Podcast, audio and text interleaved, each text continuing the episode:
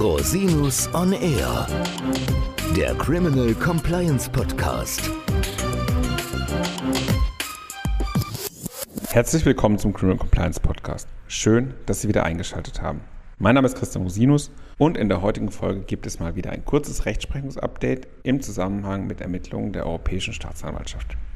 Die Entscheidung ist vor dem Hintergrund effektiver Verteidigung gegen grenzüberschreitende Ermittlungsmaßnahmen sehr relevant. Das Verfahren dreht sich um die Frage der Reichweite der Kontrollmöglichkeiten eines österreichischen Gerichts bei einer Durchsuchung in Österreich, die aber durch den zuständigen deutschen delegierten europäischen Staatsanwalt angeordnet wurde. Der EuGH entschied, dass das österreichische Gericht nicht die Anordnungsvoraussetzungen der Durchsuchung prüfen darf. Das bestimme sich nach deutschem Recht und müsse in Deutschland geprüft werden.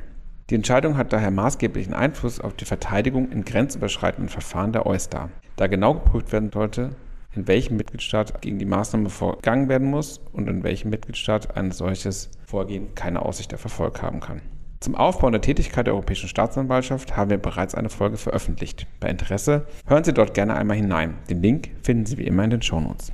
Aber gehen wir mal in Medias Res. Die Europäische Staatsanwaltschaft ermittelt gegen mehrere Personen, unter anderem wegen Steuerhinterziehung im Zusammenhang mit der Einfuhr von Biodiesel in die Union. Durch einen zollrechtlichen Verstoß soll ein Schaden in Höhe von knapp 1,3 Millionen Euro entstanden sein. Die Ermittlungen leitet ein deutscher delegierter europäischer Staatsanwalt. Im Rahmen des Ermittlungsverfahrens sollten Geschäftsräume und Wohnungen der Beschuldigten in Österreich durchsucht werden. Dafür beantragte der deutsche delegierte Staatsanwalt einen Durchsuchungsbeschluss beim Amtsgericht München. Der deutsche delegierte Staatsanwalt wies die Vollstreckung dann einem unterstützenden österreichischen delegierten Staatsanwalt zu. Dieser ließ die Maßnahmen durch österreichische Gerichte bewilligen und durch die nationalen Finanzbehörden ausführen. Die Beschuldigten legten daraufhin Beschwerde gegen die Entscheidung der österreichischen Gerichte ein. Sie rügten insbesondere, dass der Tatverdacht unzureichend sei und die Entscheidung nicht ausreichend begründet sei. Die Durchsuchung sei nicht notwendig und nicht verhältnismäßig gewesen. Das für die Beschwerde zuständige Oberlandesgericht Wien setzte das Verfahren aus und legte dem EuGH folgende Fragen zur Vorabentscheidung vor. Die zentrale Vorlagefrage des OLG Wien an den EuGH war, ob sich eine gerichtliche Kontrolle sowohl auf die Begründung und Anordnung der Maßnahme als auch auf die Vollstreckung der Maßnahme beziehen darf. Also vor allem, ob das Gericht auch eine Prüfung sämtlicher materieller Gesichtspunkte wie Tatverdacht, Notwendigkeit und Verhältnismäßigkeit vorzunehmen hat. Hierbei geht es um die Auslegung der Regelungen Artikel 31 und 32 der EU-Verordnung zur Europäischen Staatsanwaltschaft. Wie hat nun der EuGH entschieden? Der EuGH entschied, dass sich die Prüfung durch das österreichische Gericht nur auf die Vollstreckung der Ermittlungsmaßnahmen beziehen dürfe. Für die Anordnung und Begründung der Ermittlungsmaßnahme sei das Recht des Mitgliedstaats des betrauten delegierten Staatsanwalts maßgeblich in diesem Fall also deutsches Recht. Die Kontrolle der Einhaltung der Voraussetzungen einer Durchsuchung obliege hier den deutschen Gerichten, denn die Ermittlungsmaßnahme erfordere eine gerichtliche Genehmigung in Deutschland. Die Maßnahme musste zwar auch in Österreich noch einmal vom Gericht bewilligt werden, der EuGH stellt aber fest, dass sich aus der EU-Verordnung gerade keine tiefere Prüfungskonferenz der österreichischen Gerichte ableiten ließe. Der EuGH begründete seine Entscheidung unter anderem mit den Grundsätzen des gegenseitigen Vertrauens und der gegenseitigen Anerkennung. Diese Grundsätze legen dem System der justiziellen Zusammenarbeit zugrunde.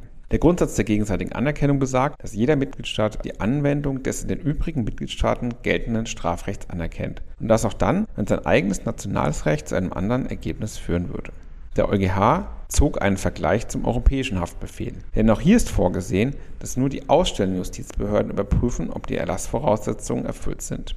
Die vollstreckenden Justizbehörden haben diese Prüfungskompetenz grundsätzlich nicht. Als weiteren Punkt führte der EuGH an, dass die Europäische Staatsanwaltschaft eingeführt wurde, um die finanziellen Interessen der Union effizienter zu bekämpfen. Es würde aber diesem Effizienzziel zuwiderlaufen, wenn der Mitgliedstaat des unterstützenden delegierten Staatsanwalts die Begründung und Anordnung der zugewiesenen Ermittlungsmaßnahme erneut prüfen müsste.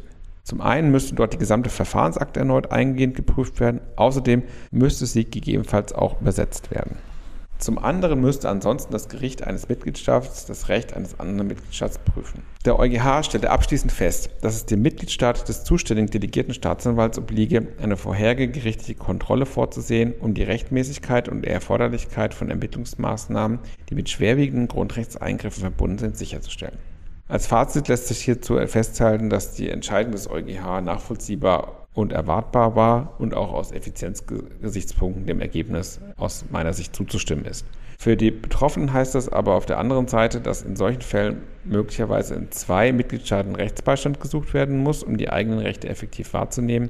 Zu berücksichtigen ist dabei natürlich, dass ohnehin in dem ersuchenden Staat, in dem das eigentliche Hauptverfahren stattfindet, natürlich rechtliche Beratung ohnehin notwendig ist, sodass sich dann im Einzelfall die Frage stellt, ob und inwieweit entsprechende Maßnahmen auch im anderen Mitgliedstaat überhaupt geprüft oder angegriffen werden sollen.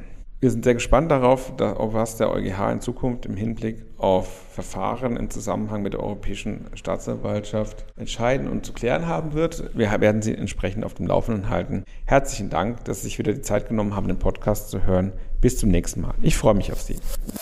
Der Podcast stellt lediglich einen allgemeinen Überblick über rechtliche Themen dar und ersetzt selbstverständlich keine Rechtsberatung zu konkreten Fragestellungen im Einzelfall. Bei Fragen wenden Sie sich an Rechtsanwältinnen und Rechtsanwälte Ihres Vertrauens, natürlich auch gerne an uns. www.rosinus-on-r.com oder unter www.rosinus-partner.com.